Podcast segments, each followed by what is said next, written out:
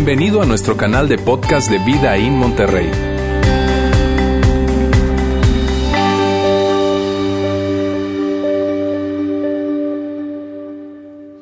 Hola, qué gusto me da saludarlos a todos ustedes y me da muchísimo gusto enviar un saludo enorme a la ciudad de Saltillo, a nuestro campus de Saltillo. ¡Wow! Claro que sí.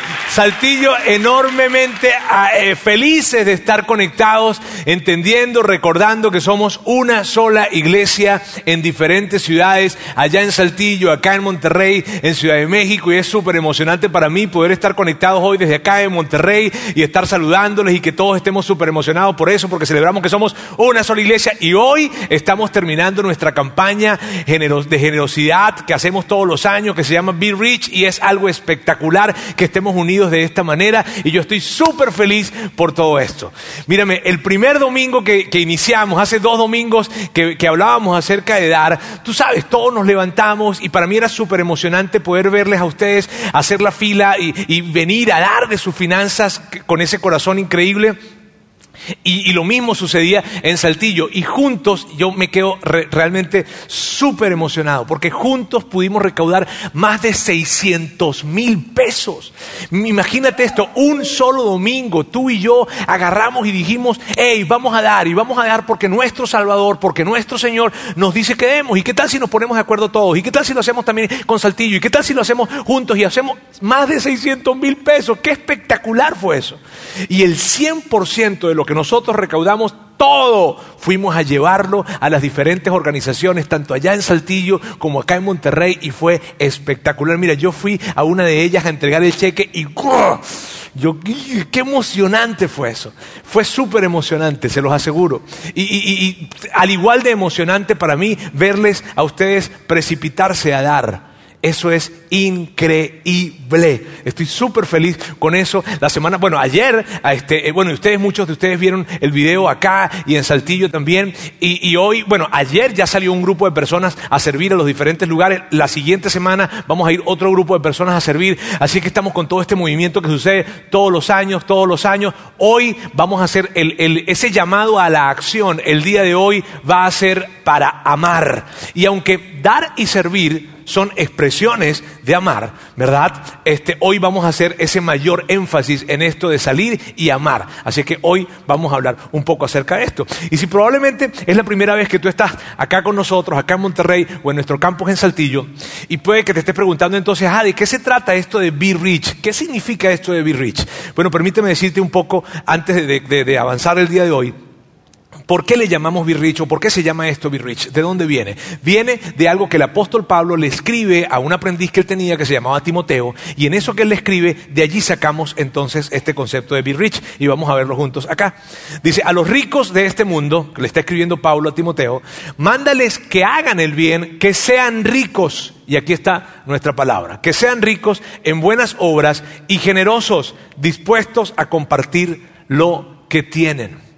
¿Y por qué, y por qué en inglés, Roberto? ¿Por qué Be Rich en inglés? Porque Be Rich inició eh, en la ciudad de Atlanta hace varios años atrás y hoy formamos parte más de 80 iglesias en diferentes países, entonces le llamamos Be Rich por eso. ¿Está bien? Ahora, fíjense, hoy yo voy a, a iniciar y para iniciar el tema que tiene que ver con el día de hoy, que por cierto te digo, es, a mí me encanta lo que vamos a hablar el día de hoy, necesito hablarte de una realidad que, que tiene que ver con la iglesia.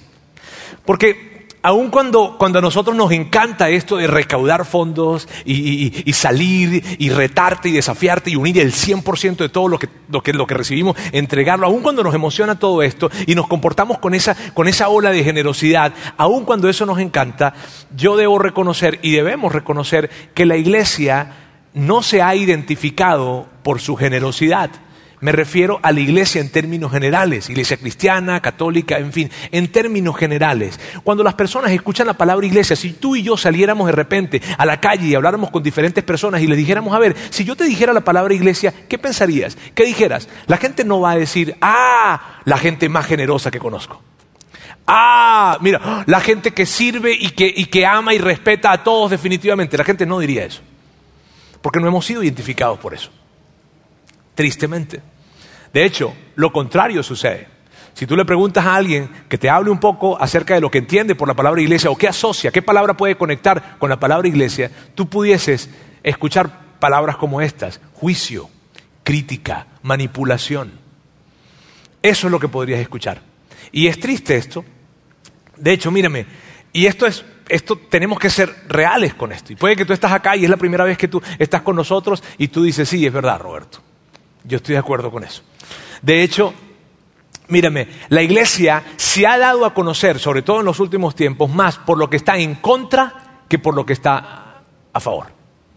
Y es como que si, mírame, es como que si, si, si, y tú lo ves, porque la iglesia se levanta y hace marcha y hace movimientos en contra del aborto, en contra del homosexualismo, en contra de, leyes que saca el gobierno y cuanta cosa haya por ahí. De repente la iglesia sale, se levanta, hace un movimiento, hace una marcha, convoca a todas las iglesias de la ciudad y empiezan a marchar en contra de.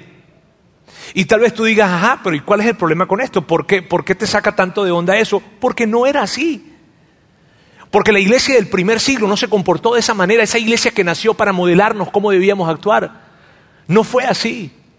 Yo nunca veo en la historia del nacimiento de la iglesia, nunca veo a la iglesia levantada en un movimiento en contra de la esclavitud, el cual era un gran asunto en el primer siglo. No se levanta para decir, vamos a levantarnos en contra del yugo romano. Vamos a levantarnos en contra de los impuestos que Roma viene a colocarnos. Nunca veo un tipo de movimiento en contra como protesta de la iglesia. Y con esto no quiero decir que no haya movimientos o organizaciones que se levanten por la lucha social. No, claro que no. Estoy refiriéndome a la iglesia. Y a la iglesia yo no la veo en ese rol. Sin embargo, hoy en día parece que ese rol es el que está tomando y cada vez con más fuerza. Levantarse en contra de. Mírame, otra de las cosas que yo veo es que la gente en general no tiene en una gran estima, en un gran valor, a las personas que son de una iglesia o las que forman parte de una iglesia. Me refiero a que cuando de repente tú vas a alguna cena o alguna fiesta o alguna, alguna empresa o alguna reunión social que se tenga, lo que sea, eh, eh, tú, no ves que alguien cuando te va a presentar dice, ah, mira, permíteme, te presento aquí a, Roberto. Él, él, forma parte de una iglesia. Oh, wow, de verdad. Sí, él y, forma parte. Que la gente no, de hecho, lo sucede lo contrario. Que tú cuando estás en la universidad, en la prepa, eh, en el trabajo, en fin, sientes como cosita decir que eres de una iglesia. Y, híjole, y, imagínate yo, cuando me preguntan a qué me dedico. ¿A qué te dedicas? Doctor. Que no sé, que entiendan director en vez de pastor, una cosa esa, no sé, ¿verdad? Este, pero pero ¿por qué? Y no es porque yo sienta vergüenza, porque para nada me avergüenzo de lo que yo hago, para nada. Sino porque yo entiendo que la gente resiste el tema de la iglesia. Y ahora, ¿sabes? No siempre fue así. No, no, no, de hecho, la iglesia del primer siglo no era así, sucedía lo contrario. Lucas quien es uno de los escritores del Nuevo Testamento, él escribe, y específicamente él escribe, acerca del nacimiento de la iglesia y cómo fueron esos primeros momentos en que la iglesia se levantó y lo que la gente que estaba alrededor de la iglesia pensaba. Vamos a ver esto porque es tan, tan importante, porque esa iglesia vino para modelarnos a nosotros cómo actuar. Vamos a verlo juntos. Dice, pero nadie más se atrevía a unirse a ellos. Aquí está Lucas hablando o refiriéndose a que él venía hablando de que los apóstoles se reunían en un lugar que era público y los creyentes, los que habían decidido seguir a Jesús, estaban alrededor de los apóstoles y ellos estaban hablando acerca de Jesús y de las enseñanzas de Jesús. Entonces la gente que estaba alrededor, porque era algo público, los veían así desde lejos probablemente y decían, a ver, a ver, a ver, a ver, híjole, no, no, no, no nos atrevemos a acercarnos a ellos, pero ¿por qué? ¿Por qué la gente que estaba alrededor de ellos en ese primer siglo no se atrevía a acercarse a ellos? Porque era peligroso. Porque acercarse a ellos implicaba, muy probablemente, implicaba que, hubiese probablemente cárcel, que hubiese tortura, que hubiese, que hubiese inclusive hasta muerte. Y como esto era tan peligroso, ellos dijeron, híjole, no nos atrevemos, por eso no se atrevían. Ahora, Lucas está viendo lo que él estaba observando y mira más lo que observa Lucas allí. Dice, pero nadie más se atrevía a unirse a ellos, aunque toda la gente los tenía en alta estima. Miren, Amigos, era algo así como, como, como que, híjole, esa gente yo no me atrevo a acercarme a ellos, pero, pero me caen tan bien. Son gente que es tan valiosa. Es gente que, que, que óyeme, yo, yo, yo respeto a esas personas. Míreme, yo no estoy de acuerdo con muchas cosas de ellos, lo que están diciendo, y si me acerco probablemente y me, y me, conectan con ellos, puede ser que mi vida esté en riesgo, en fin, pero me caen muy bien, me caen muy bien, me caen muy bien. Esa gente de verdad es una gente espectacular. Esa gente vale. Y probablemente estaban hablando entre ellos y decían, eh, eh, esa gente es clase aparte. Ahora luego, mire lo que continúa diciendo, que es increíble Lucas. Dice, sin embargo, ese sin embargo implica que a pesar de todo lo peligroso que puede hacer que nos conecten con ellos, sin embargo, cada vez más personas, multitudes de hombres y mujeres creían y se acercaban al Señor. Esto es algo, les, digo honestamente, a mí eso me llama mucho la atención, porque es algo como lo siguiente, tenemos miedo. Mira, tenemos miedo, tenemos miedo que, que, de repente nos vayan a conectar con este grupo de creyentes, con este grupo de seguidores de Jesús, y entonces al final del día terminemos nosotros presos. O sea, imagínate esto, que alguien en el primer siglo era torturado, hoy en día también sucede definitivamente, está bien, pero en este contexto está diciendo que alguien, alguien podía ser torturado su vida podía estar, o sea, tú en peligro. Tú vienes a la iglesia cada domingo y tú y yo damos, damos por sentado que así debe ser, pero así no siempre ha sido y, y, hoy inclusive tampoco en algunos lugares no es. Ahora, ellos, aunque su vida podía estar en peligro, aunque, aunque su familia podía estar en peligro, ellos decían, aun con todo esto, yo no puedo negar que Jesús es el Hijo de Dios. Y aun con todo lo peligroso que pueda hacer que a mí me conecten con este grupo de personas, yo igual voy a creer en lo que ellos creen, porque para mí es innegable. imagínate ese momento. ¿Qué hacía? Y yo me pongo a pensar en esto. Mira bien, ¿qué es lo que hace? ¿Qué es lo que hace que este grupo de personas, aún con un peligro de muerte, decidieran acercarse y al final del día terminar diciendo, sí, yo creo en Jesús, aun cuando mi vida corra peligro? ¿Qué hacía eso? ¿Qué es, ¿Qué es lo que lo hacía posible? ¿Acaso era su teología? Y aún con todo lo interesante que podía ser su teología, no necesariamente era su teología. ¿Por qué? Porque mírame, era muy interesante, pero era complicada. Imagínate, toda su teología giraba alrededor de que había un hombre que había muerto y que había resucitado. Era complejo. Y entonces esto para ellos era complicado. Entonces, ¿qué es lo que hacía? ¿Qué es lo que hacía que las personas se acercaran? Que las personas que estaban alrededor y los veían se acercaran, se acercaran y se acercaran. ¿Qué? ¿Acaso era su predicación? ¿Acaso eran las marchas que ellos tenían en contra de la esclavitud? ¿O acaso eran las marchas que tenían en contra de la depravación moral de ese, de ese tiempo? No, no era nada de eso.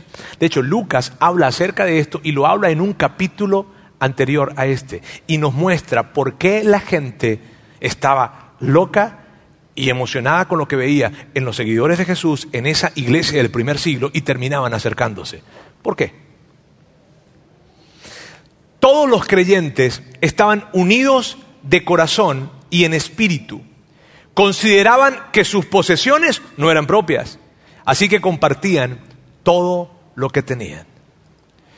Mírame, yo, yo, veo esto y lo veo, lo veo de esta manera, mira bien. Ellos estaban unidos en lo que ellos creían. Fíjense bien, unidos en lo que creían. Como consecuencia de que estaban unidos en lo que creían, ellos terminaban por entender de que ellos no eran dueños de lo que tenían. Y la, el resultado de entender de que no eran dueños era que compartían lo que tenían. Si ves la secuencia, el resultado era que compartían, pero el compartir venía de la convicción de entender de que ellos no eran dueños, sino eran administradores de lo que tenían. Mira, esta semana alguien nos, llamaba, nos llamaba a, a casa, a Sandra y a mí, y él llamaba porque él necesita algo, necesitaba algo. Necesitaba pedirnos algo. No era algo pequeño y él necesitaba pedirnos algo. Y en esa conversación, bueno, yo sí, este, yo me pongo a platicar con Sandra luego y le digo, ¿qué hacemos? ¿Qué hacemos ante esto? Pero tú sabes qué me ayudó o qué nos ayudó a tomar la decisión? Entender esto, que nosotros no somos dueños que todo lo que tenemos le pertenece a Dios. Por lo tanto, Sandra y yo en la conversación dijimos, pero si esto no es de nosotros, entonces, pues alguien más lo necesita. Dios, esto que es tuyo, alguien más lo necesita, ahí te va. Y fue tan liberador hacerlo, Porque en el preciso momento en que tú y yo consideramos que somos dueños, nuestras manos se cierran. Fue, les digo, fue algo muy padre que sucedía esta semana y es lo que Lucas nos muestra a nosotros que funcionaba la iglesia del primer siglo. Ellos, porque entendían de que no eran dueños, podían abrir sus manos y vivir con sus manos abiertas. Espectacular. Luego él continúa y dice esto. No había necesitados entre ellos. Mira bien, cierto que cuando yo leo esto yo digo, en todas partes hay necesitados. ¿Y qué hacía que en ese lugar no hubiese necesitados? Porque los que tenían terrenos o casas los vendían y llevaban el dinero a los apóstoles para que ellos lo dieran a los que pasaban necesidad. Una pequeña aclaratoria rápida aquí. Yo no soy un apóstol, ¿está bien? Ni Alejandro es un apóstol allá en Saltillo, ¿está bien?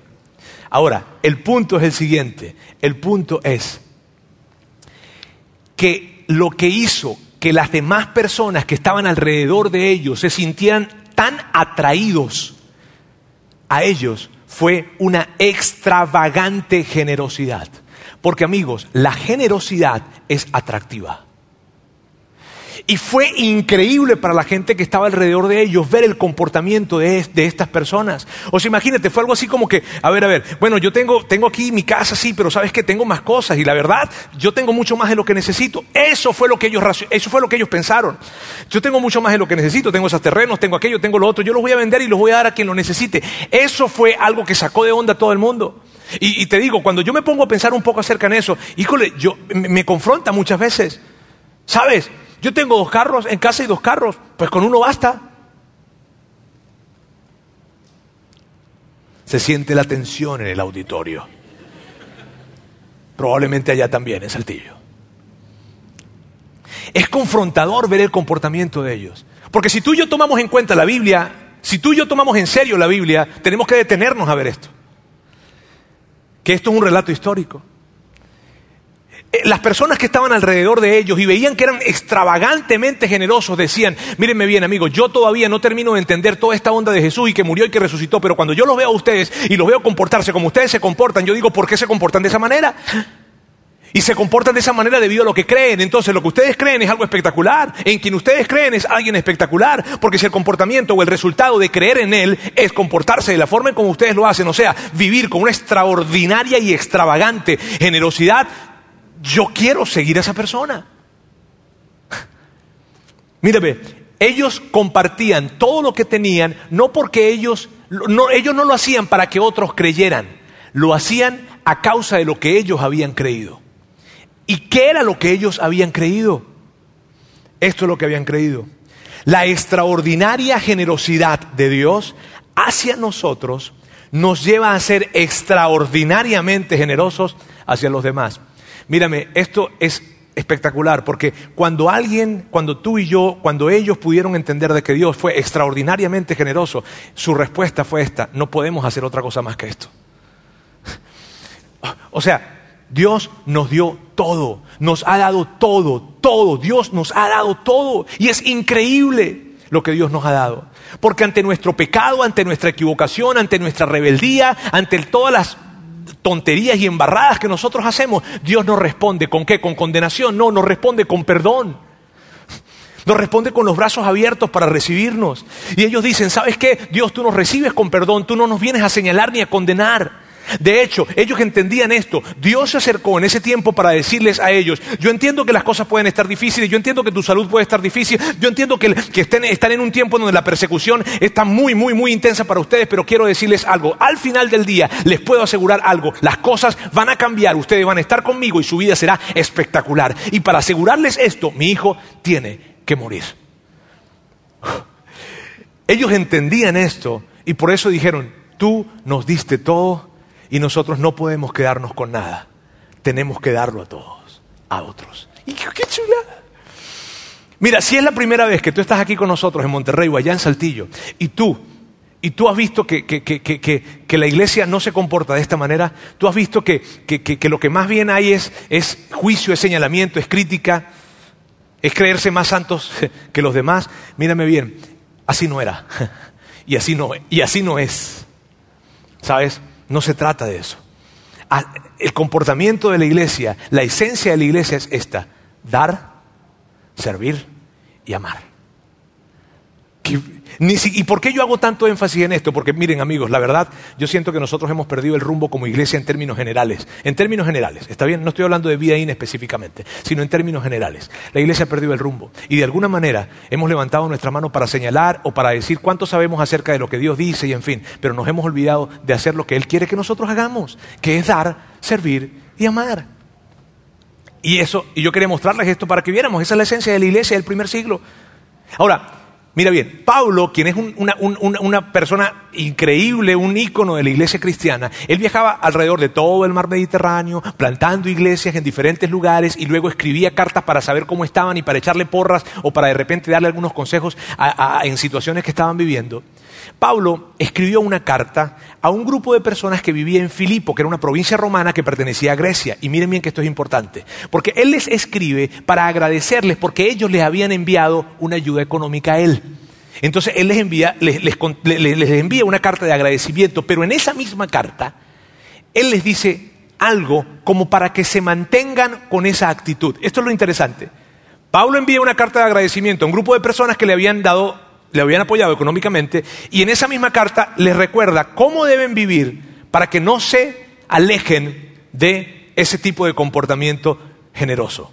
Entonces, ¿por qué te digo que es emocionante para mí? Porque yo quiero tomar esta carta, es como si Pablo nos escribiera esa carta a nosotros. Pablo se enteró, oye, ¿sabes que allá en México, Monterrey, Saltillo, reunieron más de 600 mil pesos y lo dieron todos, todos?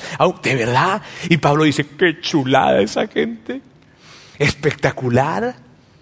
Ah, entonces déjame escribirle para agradecerles, pero al mismo tiempo déjame escribirles para que, para que se mantengan en ese comportamiento y tengan cuidado de algunas cosas que pueden desviarlos. ¿Sí ves? De eso se trata esta carta. Y esto es lo que dice. No hagan nada por egoísmo o por vanidad. Nada. Y cuando tú ves la palabra nada, tú dices, pero nada. o sea, nada, nada. Dice Pablo. Ahora, dime, dime tú, dime algo. ¿Cuántas veces tú y yo no actuamos así? ¿Cuántas veces no actuamos, queremos, tú sabes, ser el primero, eh, escoger el mejor lugar, eh, comernos la mejor pieza del pollo? Este, perdón, este, ¿cuántos de ustedes, cuántos de ustedes y cuántos de nosotros, cuántos no actuamos primero pensando en otros, primero pensando en nosotros y en los de nosotros, y en los nuestros, que en otros? ¿Cuántos, ¿Cuántos no de repente nos tomamos una fotito o colocamos en nuestras redes sociales y hay un poquito de, un poquito de vanidad detrás? Una cosita. ¿Cuántos no fueron este fin de semana, tú sabes, el buen fin, y se compraron algo y dijeron, ¿y cuando me vean puesto esto, papá? ¿Ah? ¿Cuántos, no, ¿Cuántos no hacemos algo de eso? Y sin embargo Pablo está diciendo, Pablo, pero ni siquiera un poquito de vanidad, nada, nada. ¿Por qué? Porque Pablo entendía esto. Pablo entendía muy bien que el egoísmo y la vanidad son comportamientos que nos impiden vivir con las manos abiertas. Y que cuando tú y yo estamos cayendo en pensamientos de egoísmo, no nos estamos dando cuenta, pero lo que estamos haciendo es esto. Y por eso Pablo dice, nada. Y luego continúa y dice esto.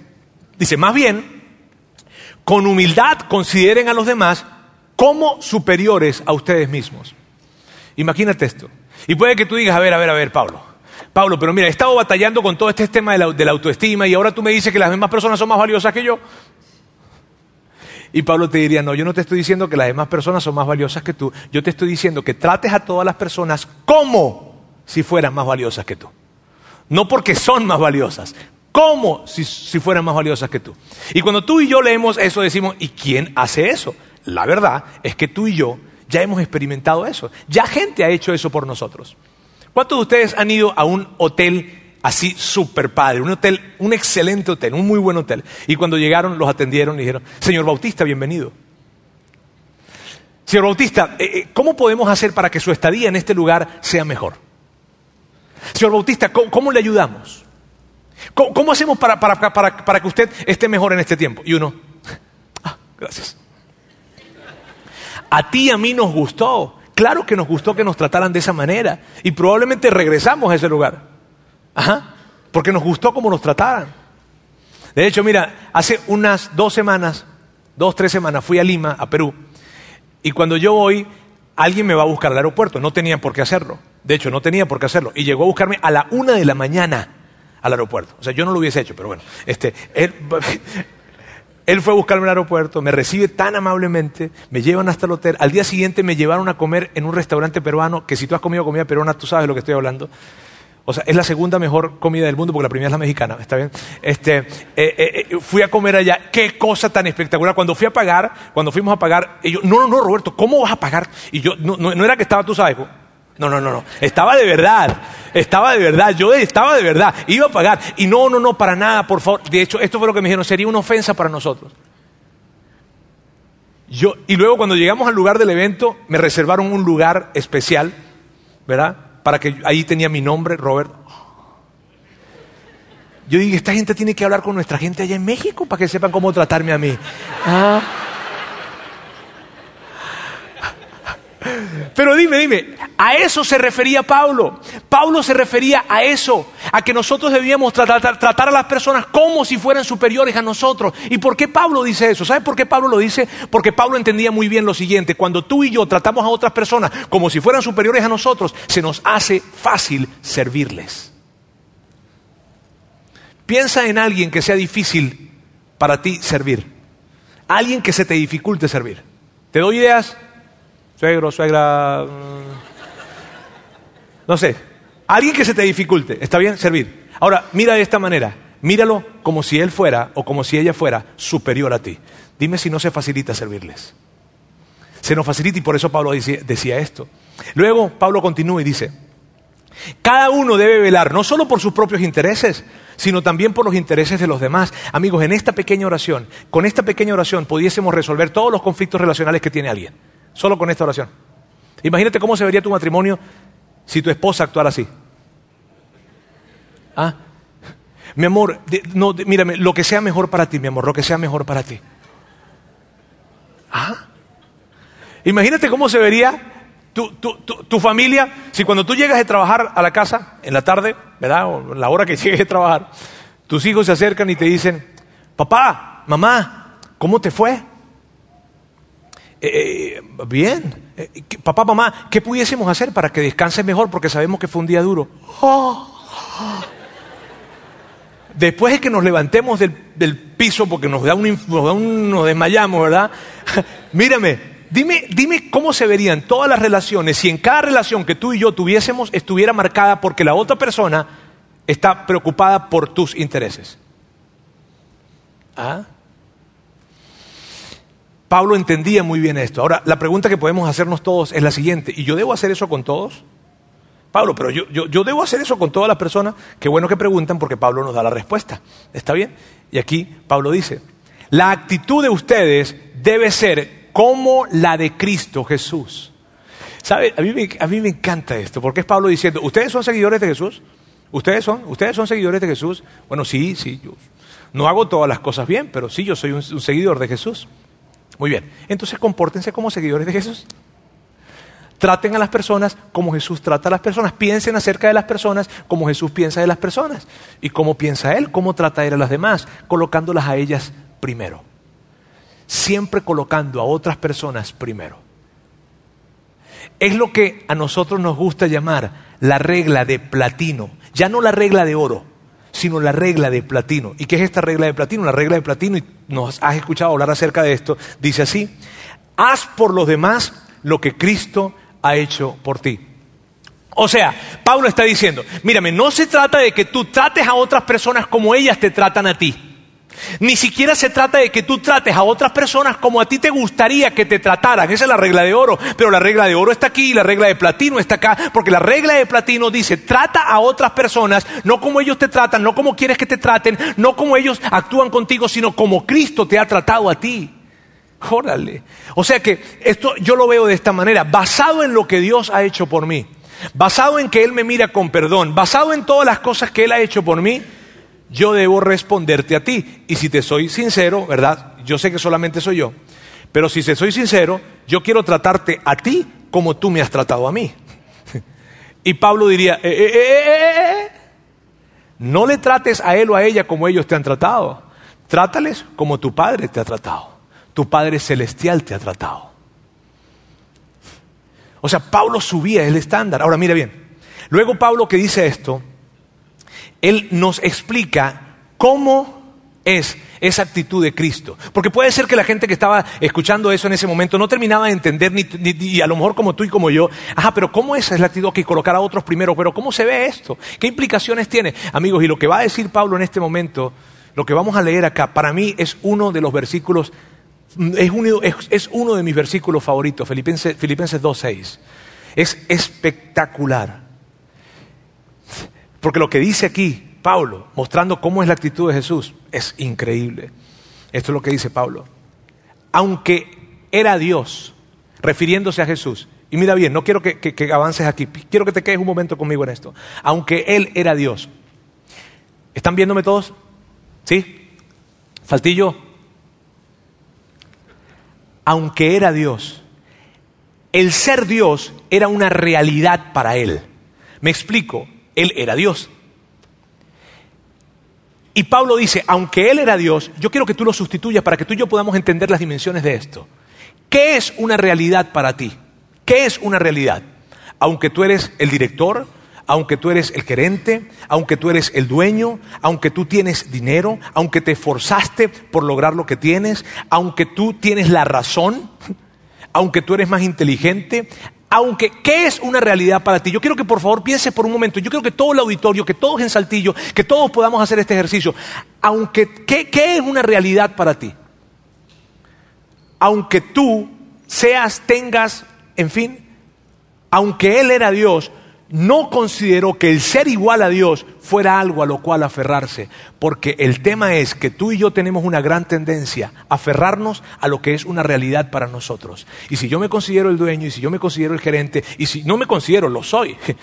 Si yo soy el líder, si yo, si yo tengo esto, si yo me he esforzado, ¿sabes? Pablo dice esto, aunque él era Dios, no consideró que el ser igual a Dios fuera algo a lo que tenía que aferrarse. Aunque era verdad, aunque él realmente era Dios, no se aferró a eso. Híjole. En cambio, renunció a sus privilegios divinos, adoptó la humilde posición de un esclavo y nació como un ser humano. Cuando apareció en forma de hombre, se humilló a sí mismo en obediencia a Dios y murió en una cruz como morían los criminales. Amigos, Jesús nunca llegó a un restaurante a decir, yo soy Jesús, por favor, busquen, busquen la mejor mesa. Nunca. Mira, si hay alguien, mira bien, y yo, no quiero que, que vayamos a perder la esencia de esto. Si hay alguien en este mundo que se pudo sentir superior a todos los demás, fue Jesús. Porque lo era. Y él, siendo superior a todos los demás, nunca se consideró, se consideró así. Nunca usó su nombre para beneficio personal. Nunca dijo, yo soy Jesús, el Hijo de Dios. ¿Tú sabes de quién soy hijo yo? Nunca.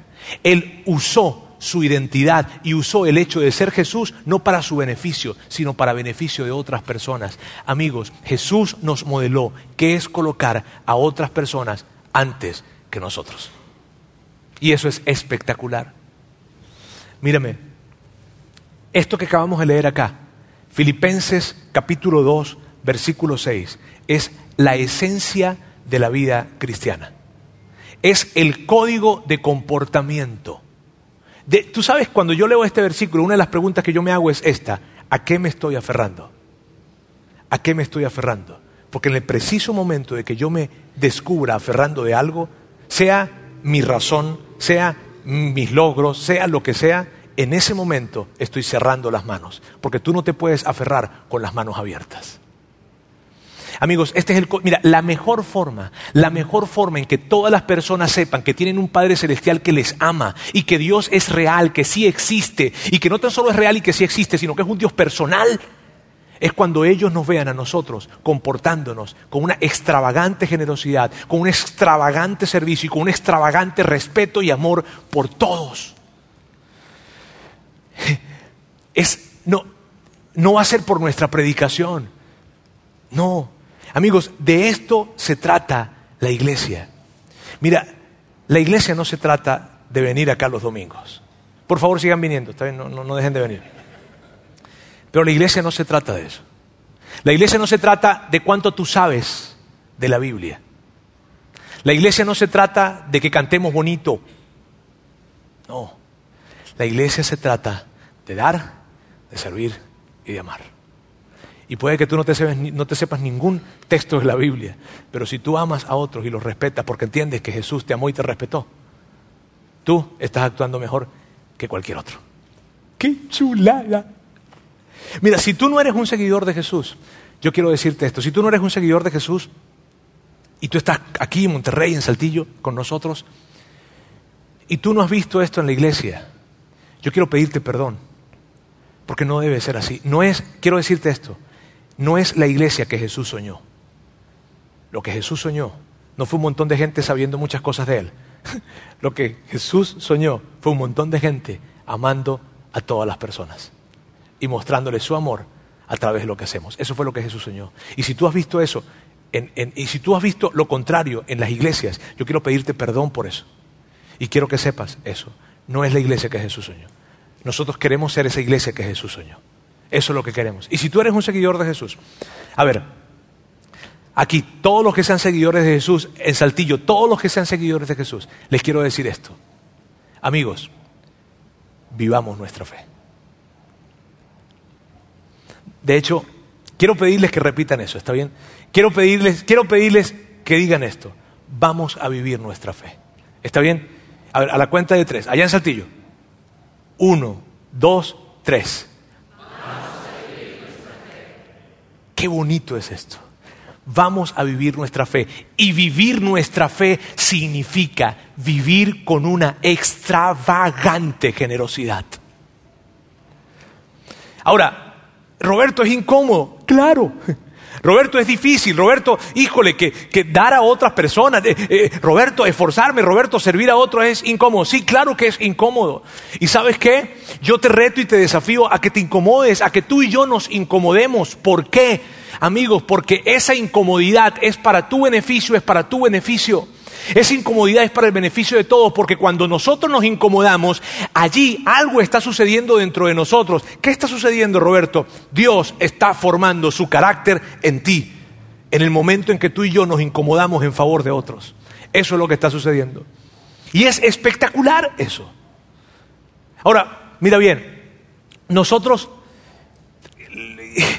queremos hacer esto simple para ti y que no, y que no sea algo eh, eh, complejo ahora yo quiero invitarles, retarles, desafiarles más, ¿sí?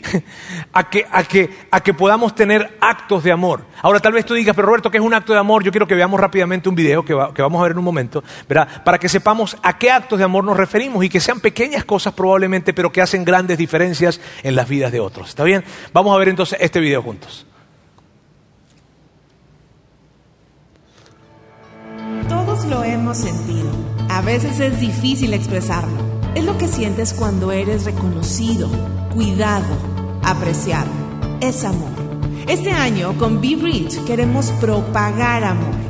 El objetivo es que cada uno haga algo generoso por alguien más. Podría ser cuidar los niños de alguien que quiere salir, preparar una comida para tus vecinos o llevar un café a alguien que necesita un amigo. Tal vez es eso que has querido hacer por alguien pero que aún no has hecho. Comienza con una persona Piensa en una cosa que puedes hacer y anímate. Algunos le llaman cadena de favores, pero nosotros, nosotros creemos que es mucho más que eso. Es una forma personal de amar a tu prójimo. Imagina la diferencia que haremos si cada uno de nosotros en todas las iglesias participantes hacemos algo generoso por alguien más. Nuestro amor podría inspirar a otros a amar y todos juntos podríamos cubrir nuestras comunidades con amor. Es nuestra oportunidad de dar, de servir, de amar. Be rich.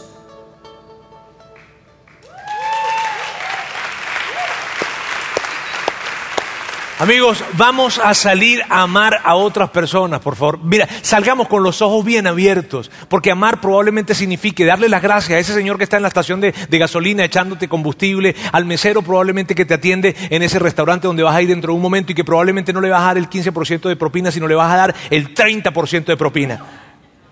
No escucho la euforia. Ahora, mira, mira, mira bien. Amar tiene que ver probablemente con hablar con alguien que, que, tú le vas a dar una palabra de ánimo y que justamente esa pequeña palabra de ánimo que él está necesitando, que ella está necesitando, es la que necesitan para poder vivir un día más, solo un día más, porque sus días han sido muy difíciles. Y tú te acercas para decirle, sigue adelante porque las cosas van a cambiar. Y si no cambian, dale ánimo. La gente necesita ánimo, que salgamos tú y yo a dar ánimo a todos y poder actuar en amor con otros. Amigos, así nos comportamos los que somos seguidores de Jesús. Mírame, la semana pasada, y con esto quiero terminar, la semana pasada, cuando fuimos a Back to Back, yo fui a Back to Back a, entregar el, el, aporte económico que le íbamos a dar, ese cheque que le dimos. Y conocí a un par de personas, una pareja, Luis y Guillermina, gente bellísima. Mira, mira la historia de Luis y Guillermina. Luis y Guillermina vendieron lo que ellos tenían para irse a vivir en una casa pequeña con sus dos hijos y poder recibir a cuatro hijos más que venían de una casa hogar. Y que imagínate lo que significa, tú tienes dos hijos, imagínate tener seis. Porque ellos a esos cuatro muchachos los incorporan en su familia como si fueran sus hijos biológicos. Y les brindan amor, cuidado, atención, les hacen sentir son sus hijos. Son sus hijos. Ellos, él es médico, él es doctor. Y él renunció a su lugar para irse para allá. De hecho, él me lo decía de esta manera, yo renuncié a mis privilegios como médico. Y cuando yo escuchaba la historia, yo, no, yo le dije, ¿por qué hicieron eso? ¿Por qué hicieron eso? Y esta fue su respuesta. Su respuesta fue, nosotros hicimos esto porque nosotros queremos enseñarle a nuestros hijos que es mejor dar que recibir y que ellos vean cómo el amor de Dios se muestra a otros, los alcanza e impacta sus vidas. Y cuando yo escuché eso, yo dije, díjole, ¿sabes cómo me sentí? Me sentí avergonzado con su sacrificio. Ahora, yo no estoy diciendo esto para sentir, que te sientas culpable. No, estoy diciendo esto para que todos no nos sintamos culpables, sino nos sintamos responsables. ¿Está bien? Amigos, esto es lo que vamos a hacer. Ahora, tú sabes, sales a amar como loco. ¿Está bien? Y allá en Saltillo salen a amar como locos. Vamos a hacer una oración para terminar y luego Alejandro va a estar con ustedes. Señor, quiero darte muchísimas, muchísimas gracias por el día de hoy. Y gracias por el privilegio que, por, por el privilegio que nos das de tantas cosas que nos brindas, Dios. Gracias porque nos ayudas a entender que vivir esa vida que tú quieres que nosotros vivamos, que caminar hacia ti es caminar con las manos abiertas. Dios, Ayúdanos para que cada día más nosotros podamos abrir nuestras manos, abrir nuestras manos y hacer la diferencia en la vida de tantas personas y que de repente probablemente ellos terminen preguntando por qué lo hacen y nosotros les diremos no es porque somos buenas personas, sino porque nuestro Padre Celestial quiere que lo hagamos. Y ellos se podrán acercar a ti. Te amamos Dios, en el nombre de Jesús. Amén. Amigos, ese fue el final de esta celebración que tenemos todos los años de Be Rich. La próxima semana los espero. Los quiero mucho. Que Dios los bendiga.